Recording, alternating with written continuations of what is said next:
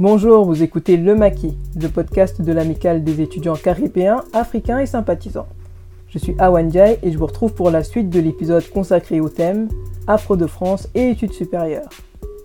Dans cette deuxième partie, les invités parleront entre autres de ce que leur ont apporté leurs études sur le plan humain et intellectuel, du concept de transfuge de classe ou encore du rapport qu'entretiennent les jeunes issus de l'immigration avec les études supérieures. À présent qu'on a fait un peu le tour de vos parcours respectifs, qui nous ont pas mal éclairé du coup sur le comment vous en êtes arrivé à là, euh, je voudrais savoir tout simplement qu'est-ce que vous aimez plus dans votre vie d'étudiant actuellement? Moi, j'aime plus rien, ça y est, c'est fini. Ah oui, non, bah qu'est-ce que t'as aimé alors? Ah, tu, tu vomis la vie étudiante. Ah, ça y est, l'overdose. Ce que j'ai le plus aimé, bah, déjà, ça a été, ma, je pense, que ma formation la plus intéressante, ça a été à la fois quelques années de. Mon année à Copenhague, ça a été la meilleure année d'études. Et euh, sinon, peut-être aussi un petit peu mon parcours euh, en histoire euh, qui a été intéressant, plus ou moins, je dirais. Mais ce que j'ai plus aimé, je pense, ça a été cette capacité à regarder le monde avec un autre angle que celui de, je sais pas, ce côté un peu pratico-pratique. Il y a. a une injonction à la, au pragmatisme, je trouve toujours à l'efficacité, à la productivité, dans le L'utilité. monde, à l'utilité. Mhm. Et c'était bien dans le milieu académique d'avoir cette sphère pour Mhm. vraiment penser le monde euh, d'un point de vue forcément rationnel, hein, bien sûr, mais avec ce recul euh, au-delà de l'intérêt, au-delà du personnel, au-delà de la petitesse de soi, de, de regarder le monde avec un, un regard beaucoup plus, plus, plus fort, plus complexe, plus complexe, c'est ça, la complexité Ouais. du monde Mhm. que tu arrives à explorer quand tu es à la fac, tu pourras jamais le retrouver dans le monde professionnel. Ça, Ça, ça, c'est je, clair. je suis Ça, grave, d'accord avec toi. Je trouve que c'est quelque chose qui est assez universel. C'est quelque chose qui, qui va être vrai pour des personnes qui vont étudier des sciences naturelles, des sciences exactes et des sciences humaines. Et personnellement, quand j'ai fait mon DUT euh, technique de commercialisation, j'étais resté sur ma faim parce qu'en fait, on apprenait des techniques qui étaient pratico-pratiques, de manière théorique, mais c'était pratique. L'idée, c'était euh, demain, je les applique dans mon métier. Et c'était frustrant parce que de nature, je suis très, curieux et j'avais toujours envie d'aller plus loin. Et en fait, mes cours qui m'ont le plus passionné quand j'étais en, formation, c'était des cours qui étaient des mineurs.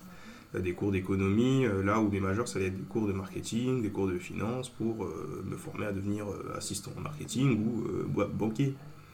Et, mais je pense qu'au-delà de, des cours, parce que bon là je pense que je vais me réorienter pour étudier des choses qui m'intéressent plus, donc les sciences humaines et sociales, l'économie et la socio, c'est vraiment la vie étudiante au sens large.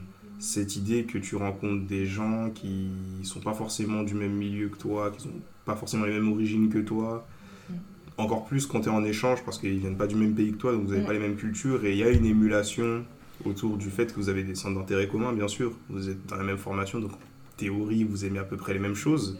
En tout cas, vous avez les mêmes centres d'intérêt, mais aussi sur tout le reste avec euh, l'associatif, les associations étudiantes où il y a une vraie émulation. Genre, tu rencontres des gens, vous investissez dans des projets qui vous intéressent Comme à la mécasse. comme à la Mécasse, et vous faites des choses, et cette idée de se dire que bah on avance ensemble sur des trucs qui nous intéressent, on crée des choses qui à une petite échelle sont cool, et puis bah franchement c'est cool. Après je suis pas trop soirée, mais ça aussi. Et- Ça rentre en compte. ça rentre en compte en effet.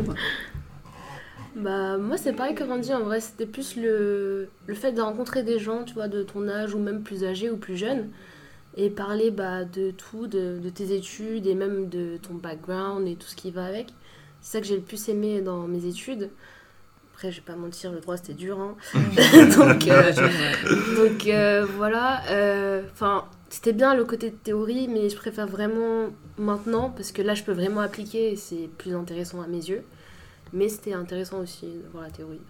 Je pense qu'il y a un truc dans la vie étudiante qui est vraiment à- qui a vraiment rien à envier à la vie en- après, que ce soit professionnelle, la vie familiale. C'est ce moment où tu es dans un monde où tous les gens qui sont autour de toi, ils ont le même âge que toi. Et euh, votre seule problématique, c'est euh, punaise, est-ce que je vais passer mon partiel? Ouais, Et genre au quotidien, euh, enfin après je trouve que c'est vraiment quelque chose qui se retrouve genre quand t'es quand t'es étudiant et que t'es pas dans la ville dans laquelle tu habites, surtout quand t'as un logement euh, sur place. Donc par exemple si t'es en échange ou si tu viens de province et tu viens à Paris, parce que t'es vraiment dans un truc où euh, bah, tu traînes H24 avec des gens qui ont ton âge, tu révises avec les mêmes personnes, tu manges avec ces mêmes personnes, tu fais des soirées où t'es dans les assos avec ces mêmes personnes. Après ça peut être vaste. Mais euh, il y a cette liberté aussi de se dire, euh, bah vas-y, euh, je sors de chez moi à 22h, je vais chez mon pote qui lui aussi vit seul et tout. Ça. Tout ça, c'est vraiment lourd, je trouve. En fait, t'as surtout l'énergie parce que quand tu travailles, euh, tu rentres, t'as juste envie de dormir, genre. Ouais, c'est ça y est, t'es adulte. C'est là tu comprends la différence entre la vie étudiante et euh, le, La vie la vie professionnelle. professionnelle par la suite. Ouais, après, je trouve que, pour, enfin, sincèrement, je trouve que personnellement, ça a été aussi un moment, pour moi, d'émancipation, déjà intellectuelle, mais aussi, je dirais, même euh, psychologique, euh, même corporelle. Enfin, je trouve que le fait d'avoir été à la fac, déjà, je pense, aussi longtemps, j'ai rencontré des personnes que j'aurais jamais pu rencontrer dans mon quartier, euh, de tous les milieux, de différentes origines, même si mon quartier il est assez pluriel, c'est pas la même pluralité. Et, et sincèrement, je pense que ça m'a donné un nouveau regard sur le monde. Une fois que j'étais entrée à la fac, j'étais plus du tout la même personne que celle qui était enfin, avant. Et je pense que même aujourd'hui, je pourrais jamais être euh, la Mariam euh, euh, du quartier de quand j'avais 15 ans. C'est sa manière Parce de. que. Et, et, et ma- mais malheureusement, il y a aussi eu une fracture qui a été douloureuse. Mhm, Parce que- dire. Parce que voilà, il y avait un regard, les gens te, te rejettent aussi un petit peu en se disant, bah non, t'es à la fac, T'as dans ce milieu-là, t'as Géchamp, voilà. Et euh, en fait, tu parles différemment, tu penses différemment, tu simplifies plus ton. Sais, il y a un truc, je trouve qu'il y a pas mal d'éléments de langage, même dans les quartiers, tu vois. Ouais. Il y a des clairement. choses qui se disent dans des contextes particuliers. Enfin, je crois pas, il y a aussi tout un, tout- Un un écosystème, tu vois. exactement. Et toi, t'en sors un peu, t'es en mode non, non, attendez. euh, c'est relatif. Les choses sont plus complexes pour relativiser Et ça. c'est pareil, la discussion avec mes parents, enfin ma mère, avec ma famille, c'est plus possible en fait. Il y a des choses qu'ils vont dire. Même par exemple, euh, je sais pas, j'ai fait l'histoire, donc forcément elle me parle de sa vision de, de la culture, comme j'en parlais un peu hier, mais du Mali. Elle me, elle parle de sa vision politique, ma famille aussi. Et en fait, c'est pas possible quand t'as fait un minimum d'histoire ou que regardé. T'es, t'es, t'es, t'es- comment dire, t'es aussi proche du monde politique, maintenant je suis à la mairie de Paris, etc. Tu peux plus laisser les gens dire n'importe, enfin, n'importe quoi, Ouais. n'importe comment, Mm. devant, devant la télé, ou avoir des suppositions, des théories du complot, Ouais, des machins, Tu ouais. deviens allergique à l'essentialisme. c'est ça, c'est ça, oui, c'est ça. Et, et forcément, ça crée un rapport de force qui peut parfois être hyper violent dans le langage aussi parce que ta mère va te dire quelque chose, mais tu vas lui dire non, j'ai une super, pas une supériorité, mais tu vas lui exprimer un argument beaucoup plus solide. Et elle, elle voit le rapport de force inversé. Pareil avec ta famille, pareil avec tes amis. Et en fait, il y a un rejet aussi de se dire là, t'es pas meilleur que moi. Parce que c'est pas parce que t'as fait la fac voilà, moi j'ai l'expérience de la vie. Et en même temps, il y a ce truc de tu te sens pas, t'as pas envie de créer cette fracture, mais elle est, Ouais. elle s'est, elle est là. Donc fait. oui, donc Elle en fait, là. il y a aussi, j'ai dû faire un deuil de celle que j'étais avant. Je dois, je dois des fois aussi mesurer, mais mon- des fois j'abandonne la discussion. Je cherche pas forcément, tu vois, à débattre surtout parce que je me dis c'est pas la peine, on n'est pas sur la même échelle de, Ouais. de pensée et eux, ils ont leur système, j'ai mon système maintenant. Mais ton système, il, il- il change complètement avec la fac. Et donc, euh, c'est compliqué. C'est compliqué. Et, et maintenant, quand j'arrive dans mon quartier, je me sens presque étrangère. Mm. Tu vois, je me sens plus du tout. euh, j'ai plus ce truc de Marine la famille. C'est plus ça. C'est une belle transition parce que justement, je voulais vous parler du concept de transfuge de classe. J'imagine que vous en avez déjà entendu parler. ou Bien sûr. Bien hein. forcément. Voilà. Bon, pour rappel, c'est euh, en fait le fait qu'une personne change de milieu social, souvent de manière ascendante, donc de passer par exemple de classe populaire à CSP+. Et euh, enfin, j'ai remarqué que cette idée, elle est souvent convoquée pour euh, faire du storytelling autour de, de son parcours, pour dire qu'on a une sorte de voilà la méritocratie, une, success story. euh, on est sorti du lot. Et justement, est-ce que vous, enfin, qu'est-ce que vous pensez de ce concept? Est-ce que vous-même vous vous considérez comme des transfuges de classe, même si vous êtes encore au stade des études et du coup vous n'êtes pas forcément encore cadre supérieur, même si Ah bah. je, je ne doute pas que ça, que ça arrivera. Mais euh, est-ce que vous vous considérez vraiment comme un transfuge de classe? Ou alors c'est un concept que, sur lequel vous avez un regard plutôt critique Euh, pour le coup, un peu oui. Parce que, bah, comme je disais au début, je viens d'une famille assez modeste. Et bon, en vrai, c'est ma mère qui a émigré. Donc, euh, clairement, je suis un peu la, la première personne de ma famille à être diplômée, à être aussi loin dans les études. Donc, forcément, on voit la, la différence euh, intellectuelle avec les autres membres de ma famille, malheureusement. Et. Ouais, ouais, un peu, ouais, pour le coup. Mais euh, j'essaie de quand même relativiser, de garder les pieds sur terre malgré ça, tu vois. Mm. Et de me dire que, bah, certes, j'ai commencé d'en bas je suis en train de monter, mais je suis pas encore là-haut. Donc, euh, n'oublie pas d'où on vient dans tous les cas. J'aime bien ton expression garder les pieds sur terre, genre. euh, et moi, genre, c'est vraiment une chose qui m'effraie. Je suis pas encore un transfuge de classe ou un transclasse, tout simplement parce que c'est pas ce que mon compte en banque dit. Donc, pour euh, l'instant ouais, Grave. la précarité, pour l'instant, j'y suis encore les deux pieds dedans. Mais je sais qu'à un moment ça va venir et ça me fait peur parce que j'ai peur qu'il y ait une déconnexion qui soit trop forte avec les gens de mon milieu de base. Et c'est toute ma famille, c'est aussi tous mes amis d'enfance. C'est comme si quelque part. euh, Enfin, il y a- cette peur de la trahison. C'est pour ça que je pense pas que ce soit déjà une expérience qui soit forcément euh, positive ou améliorative. Après, euh, déjà, si je compte faire un bac plus 5 ou un doctorat, c'est clairement pas pour rester dans la précarité. Donc, j'espère au moins être dans les classes moyennes supérieures, moyennes et aisées, quoi. Mais à quel prix? C'est surtout ça la question que je me pose. Mm. Alors moi je pense que j'ai une vision un peu ouais je suis pas encore en fait j'ai jamais vraiment pensé à ce truc de transfuge de classe. Moi j'ai toujours eu un peu pour le coup il y a des choses qu'on- dont on hérite par exemple la culture rap. Il y a un truc de mettre la daronne à l'abri tu vois. J'ai toujours pensé comme ça. Je me suis jamais dit euh, j'ai envie d'être enfin, dans une sorte de catégorie d'être avec un type de personne. Il y a un truc de classe comme si c'était un peu des, des boîtes hermétiques où tu rentres dans une Mhm. boîte ça y est t'es dedans. Moi je pense que même quand euh, enfin je suis bien avec tout le monde. Ouais. Tu vois, vraiment, mais c'est pas un truc de.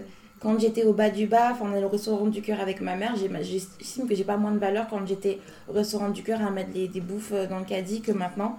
Et donc, il est hors de question que j'ai un regard euh, dépréciatif ou que je me dise que je vais m'extirper d'une classe pour aller vers une autre comme si on pouvait plus. Ça, je trouve que c'est c'est des systèmes. euh, Trop limitant. Ouais.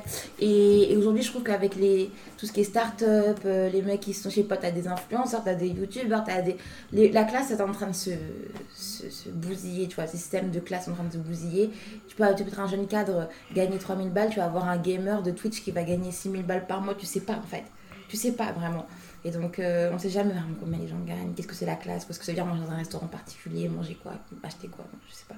Tout ce que je sais, c'est que j'aspire à une sécurité financière et une indépendance totale de toute forme euh, de subvention, subvention gouvernementale. J'en ai marre d'avoir Ça, la bourse. c'est ça. Ah, ça, c'est mon, c'est mon goal, goal. ultime et de pouvoir subvenir aux besoins des gens que j'aime et des de mes proches euh, de manière euh, tout à fait euh, indépendante. Et je pense que c'est ça, c'est la liberté que je veux. Liberté entière. Et, euh, et, et ça me remettre en rien en cause, euh, je sais pas, mon entourage. Je serai avec les gens envie, avec qui j'ai envie d'être. Et, et ce truc de success story, moi, j'y crois pas déjà. On est toujours le fruit de ceux qui nous entourent. Enfin, tout à l'heure, je parlais du rapport de force avec ma mère. Je sais que ça ira jamais aussi loin que je sais que c'est elle enfin, qui a fait tout le taf derrière. Euh, on a beau avoir des rapports, euh, voilà, euh, parfois fluctuants. Je sais que quoi qu'il arrive, il y a des personnes qui se sont battues pour que je sois là. Ma grand-mère, elle a fait le taf aussi.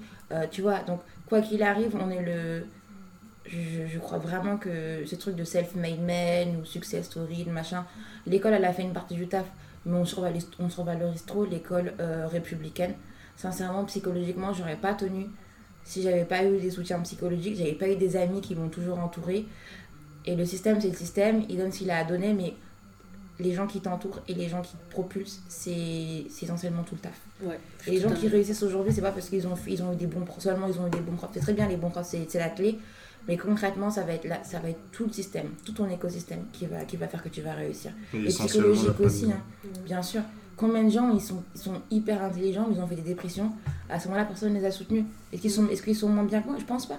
Je pense que les moments où j'aurais pu flancher, moi j'avais eu quelqu'un, cette personne-là n'en a pas eu. Donc vraiment, on est le fruit de plein de choses. Et, et demain, si je réussis, ce sera vraiment juste pour tirer les personnes euh, qui étaient moi d'hier euh, vers le haut aussi. Faut Ouais. pas oublier ça en fait. Mhm. C'était en ça que je disais, on n'oublie pas d'où on vient, tu vois. ou- Ouais. Absolument. Parce que tu, c'est grâce à ces personnes-là qu'on est là, parce que, comme tu disais, Mariam, c'est eux qui nous ont donné la motivation quand ça allait pas. Et faut, faut les récompenser, entre guillemets, Mm. pour ça.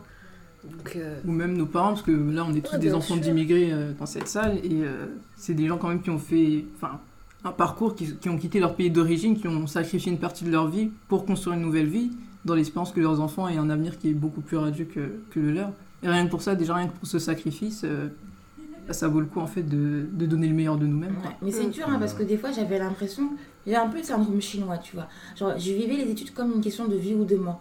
Là, c'était problématique. Je voyais mes potes qui me disaient euh, Ouais, j'aime pas ce cours, je pense que je vais changer de master ou quoi. Et sais, il y avait une sorte de légèreté vis-à-vis des études. Mm. Moi, j'avais pas. Quand j'allais en cours, j'étais concentrée, tu vois. Quand j'avais un examen, j'étais stressée parce que je me disais Si je me rate là, en fait, j'a- j'avais trop ce truc où je liais mes études à ma condition de vie. Parce que derrière, tout le monde pense comme ça pour toi aussi en disant C'est ton seul Ouais. ça fait peur quoi.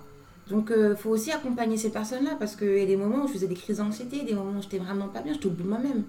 Parce que c'est toute ta vie que tu, que tu mises en fait. Et c'est pas le cas pour tout le monde. hein. C'est pas le cas. Bah après, j'ai l'impression que c'est plus euh, les enfants d'immigrés à qui on met vraiment cette pression. Parce que moi, tu vois, depuis que je suis toute petite, ma mère elle me dit toujours travaille à l'école, travaille à l'école, l'école c'est important, les amis, ce Ouais. sera plus tard, etc. Elle me disait toujours l'école c'est toute ta vie. Ah ouais, te dis. Ouais, elle me dit ça clairement. Ah oui, Donc pression. du coup, moi, j'étais en mode. Ah ouais. Tu vois, je l'écoutais, mais je me disais, mais, mais dis n'importe quoi, tu vois. mais c'est juste là, vraiment, c'est ces derniers temps que je me suis vraiment rendu compte qu'en vrai, elle a totalement raison, en fait. Moi, j'aurais pas jusque dire que l'école, ça doit être toute notre Pour le coup, vie. moi, on m'a mais- jamais, euh, jamais mis de pression. C'est le contraire, ça me disait, mais comment je fais pour étudier aussi longtemps, autant d'heures, d'être pas fatiguée, de machin. Elle m'a jamais réveillée pour j'aille à l'école. Elle a jamais regardé mes devoirs. Elle, a, elle sait jamais, enfin, elle sait même pas des fois en quelle année j'étais. Enfin, il y a un truc de bon courage, mais. Euh, Ouais. Force à toi. genre Force. Et c'était du coup moi qui me disais, mais elle a pas conscience. Et moi, j'ai C'est ça, c'est Ouais, pas conscience que c'est toute notre vie. Si je réussis pas le bon, on va mourir. C'est dingue, hein, comme quoi, tu vois, c'est. Ouais. Moi, moi, il y a un peu de ça, un peu de vous deux, je pense, parce que mes darons ne calculaient pas trop, parce qu'ils ils partaient du principe que, tu vois, en plus, je suis gosse du milieu, j'aurais rien à foutre, déjà. Genre, euh, grande sœur, petit frère, et en plus, j'étais celui qui avait les bonnes notes, donc on va se concentrer sur les deux autres, hein, Ouais. voilà. Euh, et je connais un peu mon, mon- un petit peu mon père comme rôle modèle, mais pas totalement en me disant, bah, il est quand même parti de rien et il a réussi à, à avancer en passant tous les échelons de- des catégories socio-professionnelles presque. Il faut que, alors que moi je suis parti de plus haut, que j'aille plus haut Hmm. et que si je le faisais pas, je lui faisais pas honneur. Mhm. Et pour ça, euh, bah, je me mettais une pression qui était que euh, bah, si je suis pas cadre, au moins, si je pas gagne, si je gagne pas au, au moins ce qu'il gagne au début de carrière, c'est la honte quoi. Hmm. Et ça, ouais, c'était dur parce qu'il y avait des moments où je me refusais de, de faire des. Enfin, je- j'ai jamais eu la- le luxe de penser des choses, euh, des métiers ou des, des formations qui allaient être peut-être moins vues comme prestigieuses ou moins rémunératrices parce que je me disais non, c'est pas pour moi, il faut que je réussisse, tu vois. Donc, euh, ouais, je serais pas euh, intermittent du spectacle. pour ça, vous, hein, mais juste, euh, voilà. Vous écoutez Le Maquis, le podcast de l'amicale des étudiants caribéens, africains et sympathisants, connu sous le nom de la MECAS. Je suis Sirandou Soukouna, présidente de l'association. Nous sommes une association étudiante panafricaine affiliée à l'Université de Paris 1 Panthéon-Sorbonne. En parallèle, en tant que think tank, nous analysons les enjeux géopolitiques, économiques et socioculturels de l'Afrique subsaharienne et des mondes africains à travers la rédaction d'articles, l'organisation de conférences ou encore la production de podcasts. Si vous avez une sensibilité pour le panafricanisme, que vous portez un intérêt pour les questions d'économie, de politique, de sécurité, de genre, de culture, de société en Afrique subsaharienne et dans les mondes afrodescendants, que vous soyez étudiant, étudiante ou jeune professionnel, n'hésitez pas à rejoindre notre équipe. N'hésitez pas à lire nos articles, à regarder nos vidéos, à écouter nos podcasts, à tout simplement suivre notre actualité. Je vous souhaite une très bonne écoute. Alors j'ai une dernière question parce qu'on arrive bientôt à la fin de notre podcast. Ça peut paraître un, être un détail, mais par rapport à tout ce qu'on a dit sur euh, l'origine sociale, le fait que tout le monde n'a pas accès aux mêmes études, aux mêmes filières, etc. Est-ce que vous avez constaté qu'il y a eu beaucoup d'Africains ou d'Afro-descendants dans vos filières respectives? Et s'il n'y en a pas beaucoup, à votre avis, pourquoi? Euh, bah perso non. Franchement, euh, plus j'avance, moins il y en a. Et encore, j'ai commencé par un DUT, donc c'est l'équivalent d'un BTS à l'université. Donc euh, dans mon secteur, il y avait quand même pas mal des afro-descendants, mais on n'était pas la majorité. Et c'était un choc parce que bon, j'étais dans un lycée général avant et c'était quand même assez cosmopolite. J'arrive euh, dans le supérieur en DUT, qui est juste à côté, hein, je vous rappelle, moi aussi, le sein. Et franchement, 80% de la promo, c'était des blancs. Genre 80. Et je me dis, mais wesh, déjà Alors aussitôt Tu dis déjà, mais moi c'était dès le lycée. Dès le Ah, dès lycée, le moi lycée. au collège c'était très aussi cosmopolite et dès que je suis arrivé au lycée c'était un lycée parisien qui était plutôt bien coté. T'as été auquel Euh, lycée Claude Monet dans le 13e. Ok. Et vraiment là le choc de voir qu'on n'était plus beaucoup quoi. Ah Ils sont passés les frères et sœurs. Bon C'est-à-dire qu'on était, que c'était vraiment un grand lycée ah ouais. et qu'entre Renoir, dans les couloirs, on, on se lançait des petits regards en mode on se sait, parce Oh qu'on tellement on était peu. À ce point. Donc quand je suis arrivée à la fac, en fac d'histoire aussi pareil, Mariam tu le sais, euh, on était rares. Ouais. Et donc j'étais pas super surprise, mais un peu déçue quoi, de me dire euh, Où Ah, moi, ça s'est fait crescendo, mais euh, ouais, je passe mon DUT, ok. Je vais en échange. Bon, après, c'est à l'international, mais quand même, euh, sur les Français qui sont partis, euh, il y avait que deux Renault, là. On était 10, tu vois. Et euh, bah, en théorie, si je continue en école de commerce, là, je me serais pris une gifle. hein. Je me serais pris une gifle parce que bon, je vise les meilleurs et je serais arrivé. au-delà de la bulle de personnes qui sont issues de l'immigration que je connais, qui sont dans les grandes écoles, je serais vite rendu, vite rendu compte que dans les cours, je serais le seul Renault. Et à quoi c'est dû? Franchement, je saurais pas le dire. Si ce n'est que. Je voudrais pas trop essentialiser, mais je pense que les gens qui sont issus de l'immigration euh, d'Afrique subsaharienne, bah, pour la plupart, à mon sens, ils sont pas méga riches. Et ça, je pense que ça joue. Ils vivent pas dans les villes où il y a les meilleurs établissements et leurs parents, ils connaissent pas les règles du jeu. Ça veut dire que bah, même si tu as de bonnes notes, tu arrives au collège, au lycée, euh, bah, après ça, déjà, même si tu as les diplômes, je suis pas sûr que tu sois orienté dans les, entre guillemets, bons endroits. Et encore, il faut y arriver. Parce qu'il y en a plein qui vivent dans des zones où, euh, bah, franchement, étudier, c'est pas ce qu'il y a de plus simple. Et même euh, si tes parents ne gagnent pas beaucoup, euh, parfois, c'est même pas la priorité. Je connais énormément de gens qui, euh, directement après le bac, ils se demandaient comment ils pouvaient aider leurs parents financièrement, tu vois. Et ça passait par des petits boulots ou des, des- des BTS en alternance, mais absolument pas par des études longues à l'université. C'était lunaire pour eux. Je suis tout à fait en phase avec ce que vient de dire Randy. Je qu'il y a cette difficulté quand tu es sur l'immigration à être euh, déjà efficace. Moi, j'ai toujours ça parce que concrètement, euh, chez toi, souvent, tu as pas mal de. Enfin, pas moi, mais tu as pas mal de frères et sœurs. Des fois, pas forcément de place dans ta chambre. Mhm. Rien que pour travailler, tu vois, j'ai gardé des enfants dans des issus des, des familles, tu vois, euh, africaines. Enfin, les enfants font euh, les devoirs, sont à table à manger, euh, accroupis parfois, euh, entre de la télévision à droite, euh, la mère qui crie à gauche, la petite sœur qui gambade partout. Et en fait, il n'y a aucun cadre. C'est très compliqué déjà de d'avoir cette culture studieuse. Les parents ne suivent pas forcément les dossiers, les, les, les comptes rendus, les bulletins scolaires. En fait, rien n'est fait pour que tu réussisses scolairement. Et, et sincèrement, même euh, d'un point de vue capital culturel, je me rends compte que j'avais jamais le temps de lire. Parce que comme je travaillais euh, le week-end, le soir, bah, tout ce qui est culture générale, lire des bouquins, des machins, mais je galérais pour avoir le temps. T'avais la volonté? Bah bien sûr. Ah Surtout quand tu rentrais, euh, pas forcément avant la- le- avant l'université, mais au moment où je rentrais à l'université, quand tu rentres en licence d'anglais, c'est beaucoup de littérature. Mhm. Et là, concrètement, tu fais la littérature, tu lis pas, c'est compliqué pour toi d'avoir cette analyse critique parce que tu arrives et tu as du Agatha Christie, du Edgar Poe, du Charles Dickens, du machin truc. Enfin, c'est t'as du t'as du non Hemingway il est américain, mais tu as vraiment de tout. Et si t'as pas cette culture, ça se sent vite si tu l'as pas cette culture. Et donc il y a ce truc de lire, c'est ce qui va te nourrir. Et j'avais pas ce temps. Alors j'avais des, amis, je me rendais compte que depuis qu'elles avaient 8, 9 ans, 10 ans, elles avaient déjà été accoutumées à ce genre de, littérature. Donc il y a pas mal de choses aussi qui font que tu manques de bagages, tu manques de tout.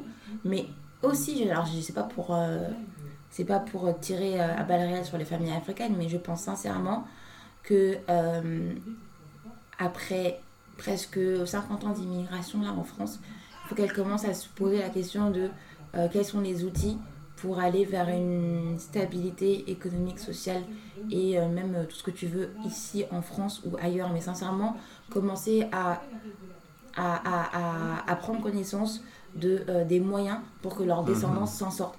Et je suis, je suis vraiment attristée par, euh, par ce désintérêt total Ouais. de certaines familles africaines, pas tout le temps, certaines familles africaines euh, pour les questions scolaires et les questions académiques, sincèrement.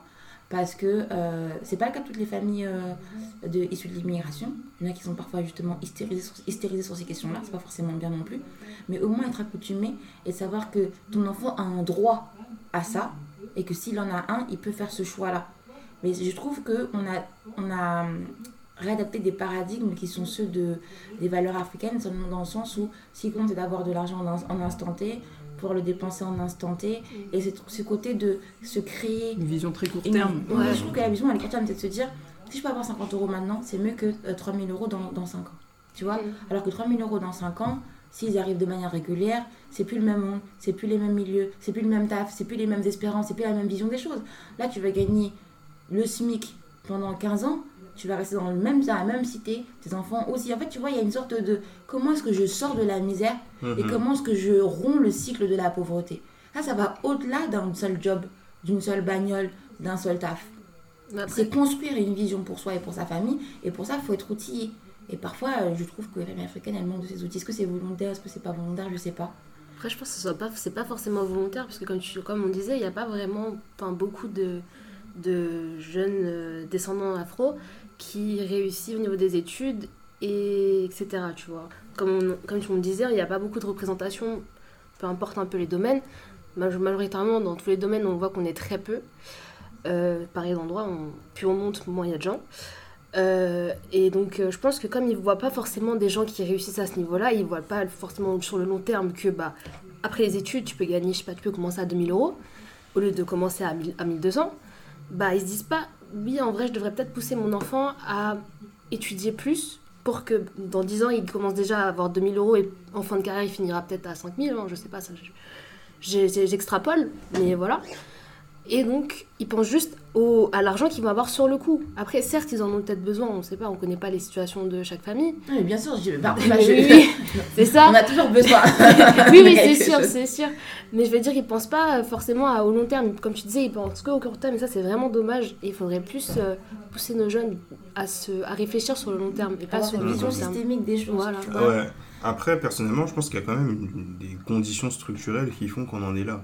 Mhm. Euh, déjà, euh, euh, bon, les immigrés d'Afrique subsaharienne, ils ne sont pas beaucoup en France. Et pour la plupart, à mon sens, j'ai quand même l'impression qu'on est pauvre. Qu'on est plus ou moins dans des endroits qui sont populaires, parfois mal famés, mais c'est comme ça. Se poser cette question de comment est-ce qu'on fait pour sortir de la misère et de la dignité, c'est une réelle, je pense, euh, c'est c'est une question qu'il faut avoir le temps de s'adresser. Et parfois, euh, quand tu es parent de plusieurs enfants et tu travailles dans des conditions qui sont parfois assez misérables, c'est peut-être pas un luxe que tu as de, te poser ces questions. Tu es dans l'immédiateté, tu es dans il faut que j'arrive à payer ceci pour mes enfants, ceci pour cela. Et je pense que dans ces cas-là, quand tu as des, familles qui sont parentales, monoparentales parfois, et qu'ils arrivent à assumer euh, l'éducation de, de plusieurs enfants jusqu'au lycée, voire parfois le- jusqu'au supérieur, au premier cycle, c'est déjà pas mal. Après, moi, ce que je déplore surtout, c'est que sur des familles qui sont là quand même depuis parfois plusieurs générations en France, qu'il n'y ait pas cette évolution, et que euh, des parents qui soient arrivés ici plus ou moins en tant que réfugiés et qu'ils ont, qu'ils ont gratté quelques jobs jusqu'à être régularisés et ensuite des, gratter quelques jobs, qu'on ait des enfants qui ensuite soient VTC, ça c'est pas possible. Là, ouais, je le déplore. Mais euh, Après, justement, est-ce que c'est pas notre génération, nous qui sommes les parents de demain, de Mhm. justement mettre en place euh, les conditions pour que nos enfants et petits-enfants grandissent dans de meilleures conditions? En vérité, c'est nous la génération à venir. euh, Ouais, c'est ça, mais après, euh, qu'est- qu'est-ce que tu vas dire à tes enfants si toi, toi t'as connu que ça, que ça? Tu, vas, tu vas répéter la même chose que nos parents. Va à l'école parce que l'école c'est bien, mais vu que tu sais pas comment ça fonctionne, alors même que tu as été dedans, bah au mieux tu vas juste être un daron chiant qui va dire est-ce que tu as fait tes devoirs, va faire tes devoirs, mais rien de plus. Et euh, je parle même pas de, de, de- de demander à ce que tes enfants ils lisent ou qu'ils se construisent un capital culturel qui va être, on va dire, la culture dominante. Parce que bon, après, tu peux les faire lire autre chose que du. Dickens et tout, c'est c'est pas la question. Mais c'est surtout de se dire, euh, bah ok, mon enfant, tu peux faire ça, tu peux faire ça, tu peux faire ça. Moi, je l'ai peut-être pas fait parce que, bah, même si mes parents, ils avaient mis en place certaines conditions, il n'y avait pas tout qui était réuni, et puis même moi, j'ai pas fait les bons choix. Mais toi, il y a ça qui t'est ouvert. Et euh, ma crainte, en effet, comme tu le dis, c'est que sur la grande partie de ceux qui sont semblables, donc issus de l'immigration Afrique subsaharienne en France, bah, il y a ces mécanismes qui se répètent, mais in fine. Mhm. Et là, ce serait triste, quoi. donc, justement, quand je disais nous, je parlais de nous qui avons fait des études et qui justement avons une vision un peu plus globale. Ouais. Après, moi, je travaille plus ou moins dans l'éducation et je vais continuer dans ça. Donc, euh, à encore plus forte raison, j'ai- je connais le système et j'ai j'ai vocation à le connaître parce que c'est des questions qui m'intéressent. Donc, ouais, clairement, mes enfants, je vais leur laisser le choix parce que j'ai envie qu'ils soient heureux. Mais l'idée, c'est clairement de leur dire, euh, mon pote, ici, on n'est pas dans les études courtes. Donc, même si Ah, voilà. t'aimes bien les métiers manuels, les trucs, les trucs et tout, on va essayer de trouver des moyens qui te permettent d'avoir quelque chose qui te permette de, de sécuriser un maximum ta situation. Parce que bon, c'est pas juste des études longues pour faire des études longues. Je vais pas envoyer tout le monde faire des doctorats dans les sciences naturelles ou dans les sciences exactes. Mais euh, si demain j'ai mon enfant qui me dit, euh, bah vas-y, j'aime bien euh, les soins, j'ai envie de devenir aide-soignant, je suis dit, bah, pourquoi pas médecin? C'est ça l'idée. On arrive malheureusement à la fin de cette discussion. À nouveau, merci beaucoup euh, pour, toutes ces, pour tous vos témoignages, c'était super intéressant. Euh, Quelqu'un veut dire un petit mot pour la fin, pour clôturer cette discussion passionnante? You don't have the capacity. à tous ceux qui pensent qu'ils don't have the capacities, vous avez la capacity. Mais bon, après, je sais pas s'il y a beaucoup de gens d'auditeurs qui sont en train de préparer le bac, moi je vous conseille d'être le plus ambitieux possible. Et même si euh, Mm. ça implique que vous ayez des rêves qui soient juste pas possibles. Moi, quand j'avais. euh, je vais vous raconter ma, ma vie, hein, du coup j'en profite. Allez. Première année de DUT, euh, la, la, la perspective la classique, c'était de faire une licence pro. Moi, je rêvais des meilleures écoles de commerce. Mes profs qui encadraient mon département technique de commercialisation, ils m'ont dit euh, Tu veux rentrer à Dauphine, tu veux rentrer à HEC, ils prennent pas des de DUT. J'ai gratté, j'ai gratté, je me suis rendu compte que c'est possible. Euh, maintenant, euh, je vise plutôt des masters sélectifs en sciences humaines et sociales ou type Sciences Po. Et je me dis que c'est possible. Mais si j'avais pas fait l'effort de me dire que c'est possible, personne ne l'aurait fait à ma place, personne m'aurait dit ça à ma place. Mm.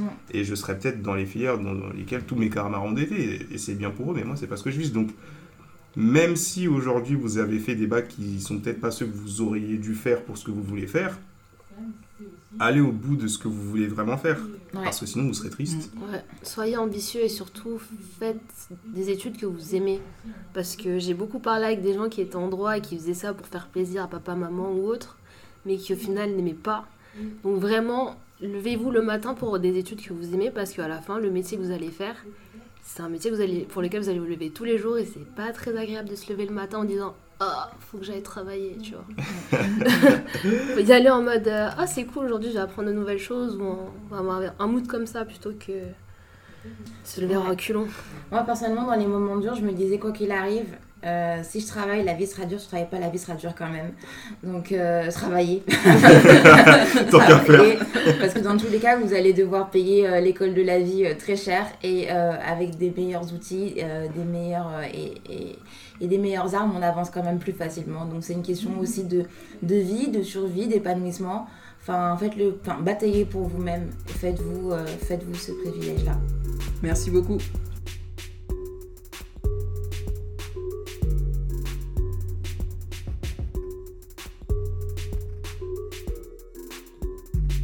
Merci d'avoir écouté Le Maquis, le podcast de la Mécasse.